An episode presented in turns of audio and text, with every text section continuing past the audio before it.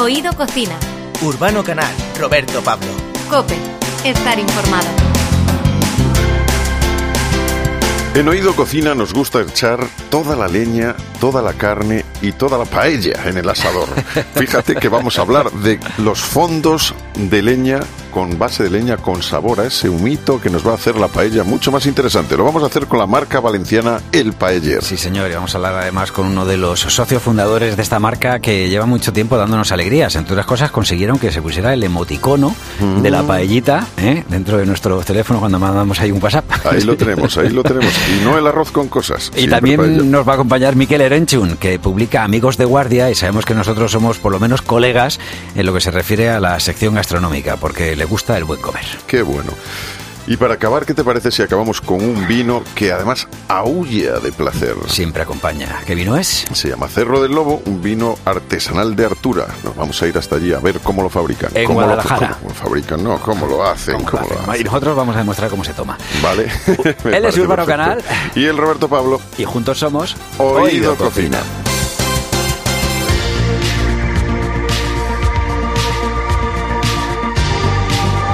Oído Cocina. Urbano Canal, Roberto Pablo. Cope, estar informado.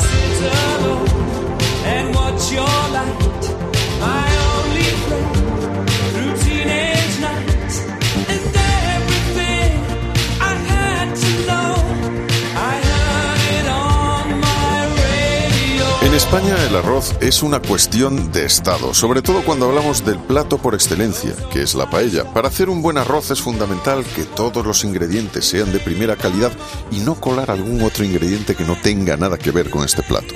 Y junto al arroz lo más importante va a ser ese fondo, el caldo en el que se va a guisar. Sí, porque de ahí va a salir el sabor. Hoy vamos a hablar de caldos ahumados. La marca valenciana Payer acaba de poner en el mercado tres tipos de caldos a a leña y queremos saber cómo se consigue hacer algo así. Rafa Margos es el chef ejecutivo y socio fundador de El Payer. Rafa, ¿qué tal? Muy buenas. ¿Qué tal, Roberto? ¿Cómo estáis? Aquí estamos, Urbano y yo, pues eh, disfrutando eh, e imaginándonos, ¿verdad?, cómo, cómo tiene que ser esto. Eh, eh, vamos a comenzar primero para que, que nos comentes un poquito cuál es tu historia, ¿eh? de dónde viene esa afición por la cocina, especialmente dedicada al arroz y los productos de, de Denia y de, bueno, del pueblo valenciano. Pues muy bien. Bueno, pues eh, por empezar por algún sitio, eh, yo llevo cocinando con leña, más allá de paellas, otros otros alimentos, pero sobre todo paellas, eh, 30 años. Esto me lo inculca mi padre, que en los años 90 funda lo que es Paellas Margós, que es Bairetas, de acuerdo, y que ahora, pues, una, una extinción es el paella. Es una evolución lo que hemos hecho de, de lo que hacíamos hace 30 años a lo que hacemos ahora, pero sin variar, sin variar un ápice, realmente. La leña, ¿por qué, por qué es importante? ¿Cuánto de sabor le aporta a, a la paella? Y, y bueno, y ya que hablamos de, de leña, ¿qué tipo de madera hay que usar para hacer la paella? Bueno, pues mira, eh, nosotros principalmente utilizamos dos tipos de leña. Por un lado el naranjo Sí. y por otro lado el pino. ¿De acuerdo? Esos dos, mm, casi que los llamaría ingredientes, pues es verdad que, que- que no se ve, pero sí que se nota. Se nota muchísimo y ya no solo, solo en la parte de, de caldos, que es lo que hacemos actualmente, sino cuando terminas una paella, pero cuando haces una chuleta a la brasa, cuando haces un pescado. Al final la leña es un ingrediente tan importante tan importante como puede ser la sal, el aceite de oliva extra virgen, digamos que está, que está a ese nivel. Es el elemento diferenciador.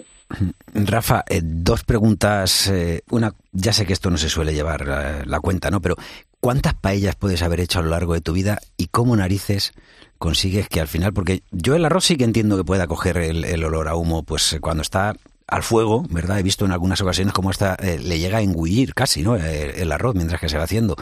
Pero darles ese toque a humo al caldo, ¿cómo, cómo se hace? De la misma manera, tú lo has dicho, ¿eh? lo, has, lo, has, lo, has, lo has dicho perfectamente. Nosotros lo que hacemos es, partiendo de la paella, encendiendo el fuego a leña, por supuesto, y lo que hacemos es un sofrito importante, porque el sofrito también es una de las partes más importantes de un caldo. De hecho, sin, no conseguir, si no hacemos un sofrito no conseguiríamos el sabor que buscamos. Y luego lo que hacemos es cocer el, cocer el caldo unos 40, entre 40 y 60 minutos, depende del tipo de caldo que estemos haciendo, y el humo va engullendo, como tú muy bien has dicho, va engullendo el, el, el caldo, va engullendo la paella.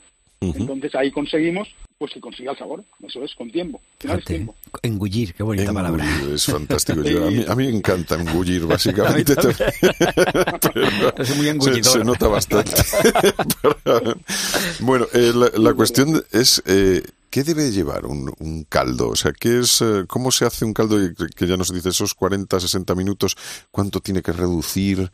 ¿Qué es eh, fundamental que lleve? Bien, mira, a ver, la parte fundamental, y pienso que ahí ya estamos todos de acuerdo y, y cada día nos vamos poniendo un poquito más las pilas en este sentido, es que sea, que sea un producto natural. Vale. Creo que ya hemos pasado un poquito la etapa de conservantes, colorantes, estabilizantes. Toda esta parte creo que ya eh, nos estamos concienciando de que necesitamos cuidar, cuidar la alimentación para poder cuidar el cuerpo. Y básicamente esta es un poco la, la lucha, ¿no? Decir, hostia, podemos hacer cosas que ya tengan una elaboración previa cuando un consumidor lo compra, pero que sí sepa que la elaboración previa que hay es una elaboración absolutamente natural. Y la lucha la tenemos ahí. Entonces, al final, fíjate, ¿por qué elegimos una lata? Pues elegimos una lata porque es 100% reciclable, en contraposición a, a otros a otros tipos de caldo que van en otro que van, van en un sitio que no es una lata, pero bueno, eh, al final es cuidar todos los detalles, de manera que nos cuidemos de nosotros mismos. Bueno, estamos hablando con En Oído Cocina con Rafa Margós, es eh, chef ejecutivo y socio fundador del Paella. Como decimos, acaban de, de sacar, pues eso, tres latas de caldos diferentes, caldos que tienen como característica especial, diferente de lo que había en el mercado y que nosotros estamos deseando probar, que son ahumados. Eh, eh, Estaba acordándome ahora cuando decías todo esto de que cada, cada vez son más naturales, yo creo que a todos nos ha pasado, Urbano, a ti también te habrá pasado Sí. que nuestra madre nos decía eso de ve a, por acá a comprar colorante para el arroz. O sea, que se daba el color al, al arroz al final a base de echarle el polvito Sí, ese el amarillo, ¿no? polvito ahí. Ojalá queda amarillo. además. sí. es, un, es un naranja que luego de- destiñe un poco, sí. En fin. Si te caías la mano, no veas tú. Oye, Rafa, que no nos has dicho al final cuántas paellas llevarás tú a tu cargo, así, a- ¿cuántas habrás hecho a lo largo de tu Pues vida? llevaré a- pues aproximadamente, sí es verdad que hicimos el cálculo hace un par de años o tres con, con Guillermo, con mi socio, hicimos el cálculo y estábamos en, en 300.000 paellas y ahora pues estaremos en posiblemente en 30 o 40.000 más. Así es que son 30 años haciendo muchas paellas todos los días. Y bueno, aparte, claro, me vas a decir que, que hay que todo el proceso es importante, pero hay dame tres claves que no se deben descuidar en el proceso de, de creación, digamos, de la paella y, y que nos van a hacer pasar de una paella mediocre a una extraordinaria. Bueno, pues mira, eh, el tiempo, el tiempo es importante. De acuerdo, hay que dedicarle tiempo. Y es verdad que nosotros aquí, para hacer un, tú fíjate, para hacer un caldo, eh, estamos aproximadamente entre sofrito y hervor. Pues el hervor son 40, 60 minutos, el Mm. sofrito son 25, 35 minutos. Entonces Claro. estamos pues más de una hora Más de una haciendo hora. un, haciendo un caldo. Luego Sí. otro, vamos, otra, otra, otra clave es, es los ingredientes, la elección de los ingredientes. Es muy, muy, muy importante que los ingredientes sean naturales, de cercanía y, y de temporada. Esos, tres, esos tres pilares son importantísimos. Y luego, cómo no, también acordarme de- del aceite de oliva. Sí. El aceite de oliva me parece absolutamente fantástico, marca la diferencia.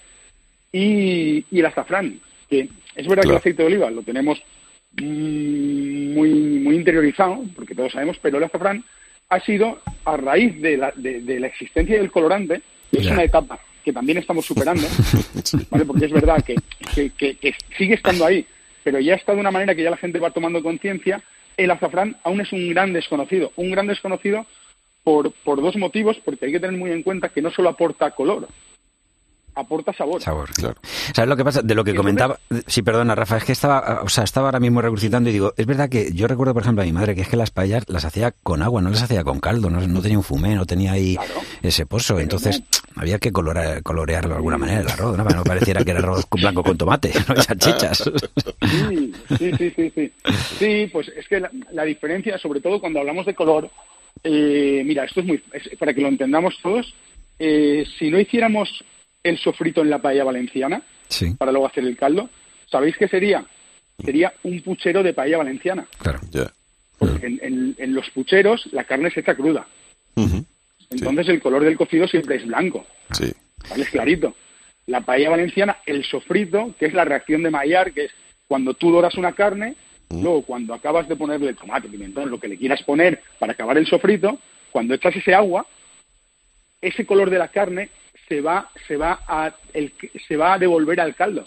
Claro. Ese color, cuanto más frías, más color Más vas color a tener luego en el caldo. No te voy a decir, fíjate, pucheros los que hacen mis hijos cuando les digo que no hay paella los fines de semana. Eso, ¿sabes? O sea que- Hombre, Oye, es que Hombre, vayas a diseñar un fin de semana. Has nombrado a Guillermo Navarro, de, director general y socio fundador de, de- del Paeller. eh, y bueno, y hay que, queríamos nombrarle hoy porque fue uno de los que, de los, bueno, podemos decir que fue el máximo exponente para que al final el emoji de, de la paella llegara a convertirse eso en emoji. ¿eh? Sí. Y, y además fundó la wiki, wiki paella, ¿verdad? Que ahí tenemos información.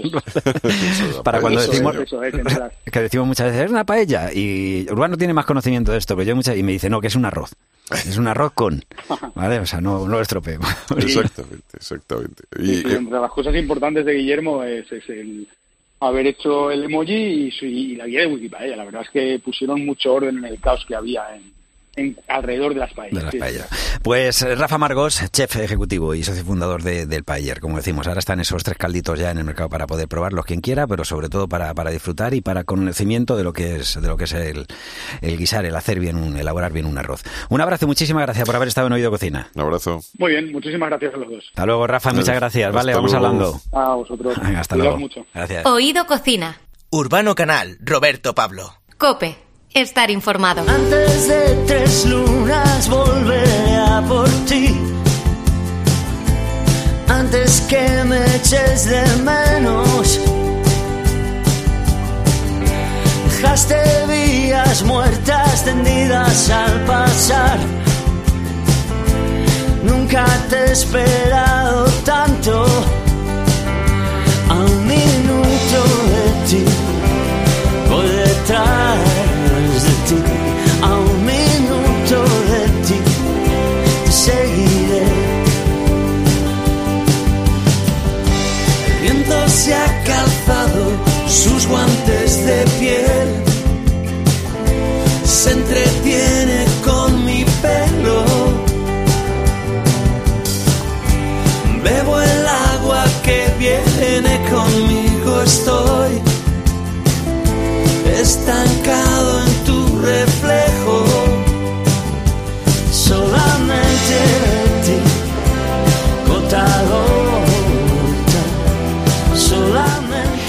Miquel Arenchón, bienvenido a Oído Cocina. Hola, ¿qué tal? Eh, tengo entendido que para ti la gastronomía es algo más que una necesidad.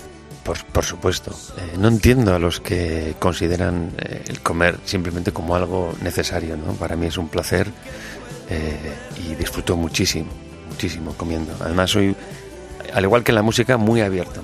Vale. ¿Y desde dónde se te da mejor? ¿Desde la barrera o desde el ruedo? Es decir, ¿eres de los que cocina o eres de los que come? Soy de los que como y además eh, tiendo a, a- a- por ejemplo, en casa, que mi mujer cocina muy bien, eh, a ella le fastidia mucho porque yo soy muy de criticar, mm, criticar o bien o mal, ¿eh? Te quiero decir que cuando estoy comiendo eh, no me limito a comer, sino que bien, qué, qué buenas han salido las lentejas, o ay, no están como el otro día, o mi madre hace mejor las croquetas. Hago ese tipo de comentarios que no sientan muy bien. Pero me encanta, me encanta comer e incluso puntúo la cocina, ¿no? me gusta mucho. Eh, ¿has Sería, un- sería un buen crítico. ¿Y has compartido, eh, pues eso, ponerse... ¿Has compartido, por ejemplo, la cocina con tu mujer, con tu madre, con tu abuela, con gente... Digo, te, te pongo el ejemplo, y ahora habla- entramos brevemente, porque tú tienes familia, y yo siempre, por ejemplo, le pongo de ejemplo a mis hijos, que yo he aprendido a cocinar porque pasaba mucho tiempo con mi madre, y le digo que sobre todo lo que era era muy agradecido, porque ellos siempre es, no me gusta, no, no sé qué, y me pone de los nervios, digo, con el cariño que le he dedicado yo a esto. Entonces, Claro. tú has compartido Sí. espacio. Todas maneras, lo peor no es no me gusta, sino no quiero probarlo. ¿eh? Cuando Sí. dice no me gusta y ni lo han probado. Sí. A mí eso me da mucha Sí, sí, rabia con también. mis hijos. ¿eh? Y trato de pruébalo y luego decide si te gusta o no. Pero esa es la gran guerra en mi casa. Eh, mi madre cocina muy bien, yo creo que todas las madres son la Sí. mejor cocinera para cada uno. Pero es que mi madre es verdad. Eh, no, no he aprendido nada. No he aprendido nada.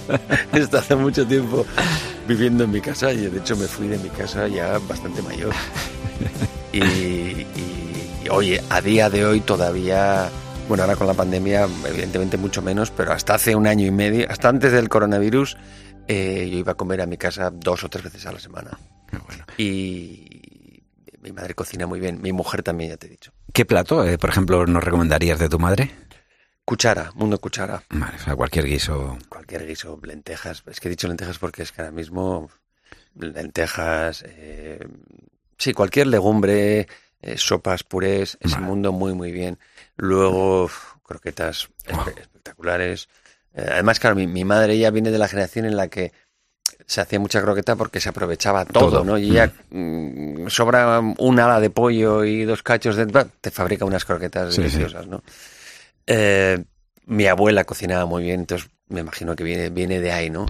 Y luego mi mujer, eh, pues probablemente, no sé si por quedar bien o por qué, eh, fue mucho donde mi madre que le enseñara a cocinar, entonces como que la generación Ha de mi madre a- a- continúa y, y mi mujer cocina. O sea, estoy muy bien rodeado. Entonces eso hace que no me vea la necesidad de cocinar. Vale, y que no sean las Pero hago, lentejas. hago un gran equipo y yo soy el que friego. Bueno, eso, pues te digo una cosa, muchas veces de las cosas más molestas. Claro, porque cocinar, las pocas veces que cocino, cocinar no, es hasta divertido. Lo Y muy horroroso agradecido. es tener que recoger Claro. todo lo que mueves cuando cocinas. Entonces, cuando mi mujer y yo estamos en equipo, ella cocina y yo limpio. Y sobre todo te voy a decir más aún cuando es la costumbre es recoger nada más acabar, porque yo muchas veces digo, si yo recojo, pero dejarme un, rato reposar, pero si tiene que ser nada más acabar, ya es como que no te dejan disfrutar de, de lo que ha sido, sí. ¿sabes? El, Pues el- eh, el secreto es ir limpiando según se va cocinando para que cuando ya está el arroz sí. En la mesa ya está todo otro está limpio. ya- Porque si como dejas, hayas picado una cebolla ¿no? y no vayas limpiando todo eso, luego se amontona. Para eso el secreto es tener, como en mi casa, una cocina pequeña que recoge eso, no te cabe nada. ¿Cuál sería tu plato preferido? Ehm, te he dicho, soy muy abierto, ¿eh? O sea, me gustan mucho los platos de toda la vida, sencillos y baratos. Por ejemplo, la tortilla de patata es eh, una de mis mayores vicios y de hecho tengo un top ten español, puntúo mis tortillas y pues soy, es, tengo como un objetivo. De hecho, me gustaría algún día escribir un libro solo sobre la tortilla de patata. Qué bueno. Pero luego también me gustan las cosas más sofisticadas. O sea, yo soy vasco y, y toda la cocina vasca, toda la nueva cocina vasca es una maravilla. ¿El pescado te gusta? El pescado me gusta mucho, sí. ¿Y la verdura? Y la verdura y la carne y No todo. No, de todo no. Por ejemplo, no me gusta nada la casquería, todo ese submundo de Sí, sí. vísceras y tal, no, no me atrae mucho. Pues fíjate que es uno de los productos que normalmente nos, nos suele, o sea, o, o lo amas mucho o lo rechazas. Sí, yo lo rechazo. Tú lo rechazas. Quizás es, quizás es porque en mi casa, es que es, al final todo te viene de familia. Sí, en mi casa no se comía, no, no hay mucha tradición en el País Vasco. ¿eh? Me imagino que si eres de, de Aquí en Madrid, por ejemplo, sí lo Madrid, comemos, sí. ¿sabes? Gallinejas, eh, entresijos, zarajos. No, ah, en, en el País Vasco como mucho callos, que Callo. tampoco me gustan. Creo que quizás es lo único que se, que se come de ese mundo. Eh, amigos de guardia, también podríamos hacer un día unos amigos aquí, un- hacer un- una buena comida, una buena sobremesa y sería Sí. un placer desde luego disfrutarla con Mikel Erenchun, que sabemos que tiene un buen paladar. Muchísimas gracias. Muchísimas gracias y ya, tengo hambre ya.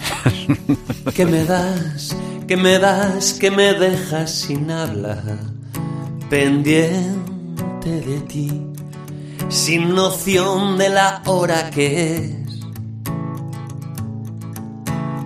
Que me das, que me tienes colgado de un hilo, bailando a tu son, y me haces perder el compás que me das, veneno quizás bebido en tu boca, veneno tal vez que me das gota a gota, veneno de ti, de tu risa loca que me das, sea la cosa que fuere amor, quiero más.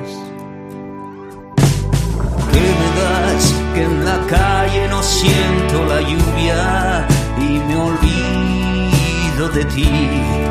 Y los perros me siguen detrás. Que me das veneno quizás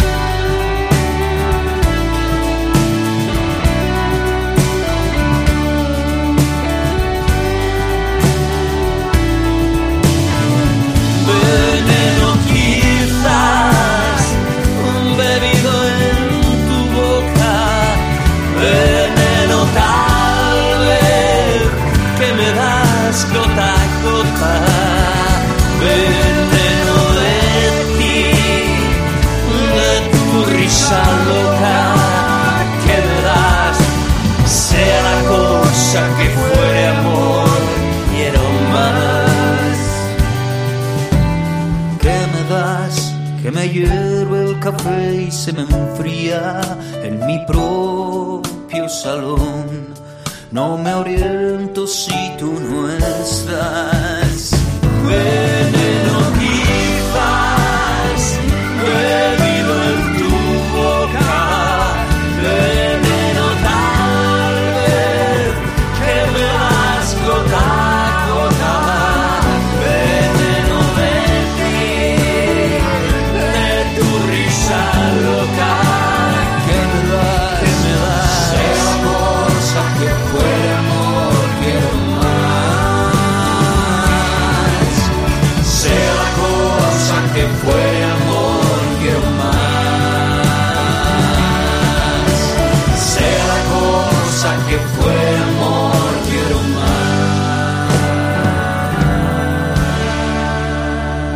Oído Cocina.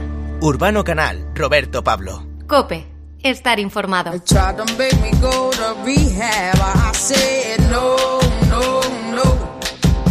Yes, I've been black, but when I come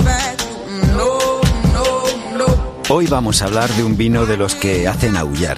Y no lo decimos por su sabor, que también, o por su aroma, que también, lo decimos porque sus vides fueron las primeras donde se tuvo constancia de la presencia del lobo ibérico en Río Negro. Y es que Cerro del Lobo 2018 es un vino especial antes de nacer. Se elabora con uva sira 100% y además las condiciones de cultivo son extremas, con un territorio de los más elevados de Europa y una climatología que hace que la viticultura sea considerada heroica. Víctor Fuentes, portavoz de Finca Río Negro, bienvenido. Hola, buenos días. Muchas gracias. Bueno, estáis ahí en la zona vitícola de Cogolludo, Sierra Norte de Guadalajara, y el Centro de Investigación, Estudios, Protección, Coordinación y Valorización de la Viticultura de Montaña, el CERVIM, destaca vuestro compromiso con recuperar la tradición vitícola de la zona. ¿Cómo es cultivar viñas en Cogolludo? ¿Qué hace que vuestros viñedos sean tan especiales? Cuéntanos un poco esto. Pues eh, nuestros viñedos son especiales por, por dos vías, ¿no? Lo primero es que son únicos porque a día de hoy no hay viñedo en 60 kilómetros a la redonda. Nosotros hemos recuperado la tradición vitivinícola de Cogolludo, puesto que en los años 20 la filoxera la, la arrasó y hasta que llegamos nosotros en el año 98 nadie la había recuperado. O Por sea, lo cual, a 70 día de años hoy- de, de- de- sin viñas en la zona, ¿no? de seguida, sí, 70 años sin cantar, ni, encanta.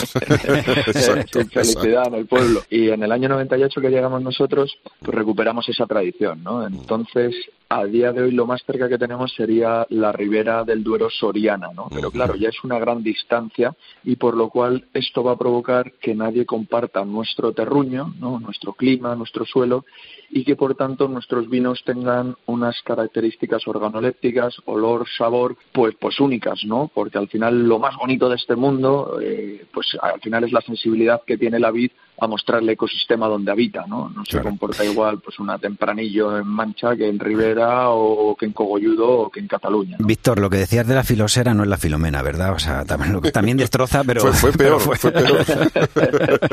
Fue bastante peor, Fue- porque sí, primero sí, además arrasó el viñedo francés, que ahí estábamos nosotros celebrándolo como cuando Rafa Nadal gana el Roland Garros, ¿sabes? Pero luego ya vino por aquí y nos la lió a Claro, nosotros. sí, sí, es que estas cosas. Bueno, oye, ¿por qué la uva Syrah? ¿Es, ¿Es la que mejor se adecua a la zona por lo que estamos diciendo de las características junto de, ese terruño, de esa zona donde está localizada vuestra finca? Cuando empezamos en el año 98 probamos una serie de variedades que creíamos que se podía adaptar muy bien a este clima tan especial, ¿no? A este terruño tan especial. Porque como os he dicho es único, y pero luego también especial por las propias condiciones del mismo, estar a mil metros de altura y en pleno parque natural, ¿no? Entonces, eh, ya en su día nos llamaban locos, ¿no? Porque seguimos siendo a día de hoy uno de los viñedos más altos desde nuestra latitud hasta el norte de Europa. Es verdad que los mismos que hoy nos llaman pioneros, ¿no? Que ahora los vinos de altura están de moda, ¿no? Como protección al cambio climático. Entonces la variedad, eh, la, la Syrah es una variedad que fue de las, desde las primeras que, que probamos junto con otras y es una variedad que se adaptó increíble desde el minuto uno a, a Río Negro, ¿no? Entonces nosotros llevábamos con el run run de sacar un monovarietal de Syrah pues pues casi desde los comienzos. Lo único que bueno, pues no queríamos tampoco ampliar demasiado el portfolio, lo utilizábamos el Syrah también para cupaje, ¿no? Para, para complementar a los otros vinos y entonces pues pues nos hizo retrasar el, el lanzamiento. Lo que pasa que llega un momento que cuando el viñedo te pide algo, pues a veces le tienes que escuchar, ¿no? Y la Syrah nos estaba pidiendo salir a bailar sola. Déjame solo una, una aportación, decir que la Syrah es un tipo de uva, ¿verdad? Que es esa uva negra que mucha gente pues habrá visto, porque habrá quien no tenga conceptos, ¿verdad? De lo que es el, el vino, pues que, que sepa que es, nos estamos refiriendo a eso. ¿Cómo son, cómo son las uvas, eh, Sira? Porque yo, bueno, yo he visto muchas uvas de estas en, viñedo y, ya en zonas como Ribera del Duero son, son más pequeñitas de lo que estamos acostumbrados a ver en los mercados y tienen como la piel muy gruesa. Yo no sé si eh, por estar en más altura eh, tiene que tener esas características, ¿no? Muy, muy resistentes al tiempo la uva. Sí, bueno, es que nada tiene que ver una uva de mesa con una Claro, uva claro. Sí, de para, para producción de vino, ¿no? Es al final es como bien dices, ¿no? una uva eh, al final muy- una valla mucho más pequeñita y con una piel pues pues mucho más dura, ¿no? Eh, que al final es un poco la clave para, para buscar vinos expresivos, ¿no? Porque al final el noventa y tantos por ciento de los componentes de, de la uva están en la piel. La pulpa Sí. es básicamente ácido, azúcar y agua, ¿no? Entonces es verdad que para consumo, pues claro, son, son uvas que tienen eh, pues mucha mm, rugosidad, ¿no? Mucha tanicidad y no son tan agradables pues como las uvas de mesa, ¿no? Que tienen una piel infinitamente más, Más fina. Bueno, te voy a decir una cosa, eh, Víctor, que yo en las Nocheviejas hay familia y parte de mi familia que pela las uvas y algunas veces la hemos cogido de Syrah y yo siempre digo, esa piel dejármela ahí. que luego me la acabo. Dejádmela para mí. Claro, porque si- y si no, digo, y si no, me la, me la meto de un trago. Digo, que me tomo aquí ahora mismo, ¿verdad? Un vinito del río, de la finca Río Negro, ya verás, que luego 2018 está, vamos. Víctor Fuente, que... Sí. No, que, eh, queríamos saber un poco, aparte de esto, el- bueno, ¿cómo es el vino Cerro del Lobo, no? ¿Qué, qué, qué habéis que...? ¿Está para aullar o no está para Eh, aullar? eso sí, a- aú- aúlla uno cuando lo prueba, ¿verdad? Eso sobre todo, como Pues decía. ¿sabes? Lo tendremos que solucionar, ¿no? Invitándose a una botella de finca Río Negro Cerro del Lobo y que lo comprobéis vosotros mismos, ¿no? Pero sí que es verdad que quien lo está probando, lo está probando, sobre todo si se toma una botella, no, pero con dos probablemente aúlle. Eh, al final a mí, ¿sabes lo que más me gusta de, de Finca Río Negro Cerro del Lobo? ¿Qué? Que es una sira muy diferente a las siras que solemos encontrar en España.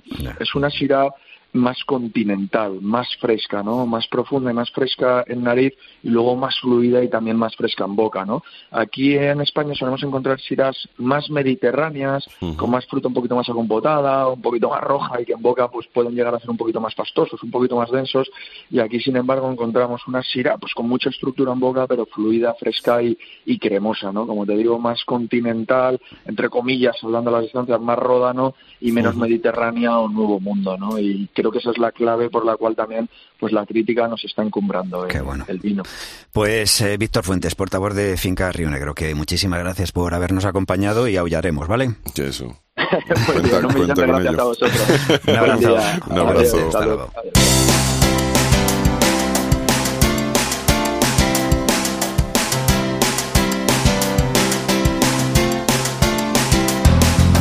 El próximo día más, pero estaremos en antena aquí el 26 y el día 1.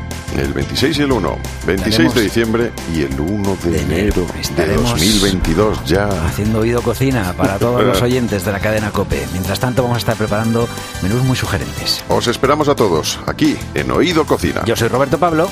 Y yo, Urbano Canal. Oído Cocina. Urbano Canal, Roberto Pablo. Cope. Estar informado.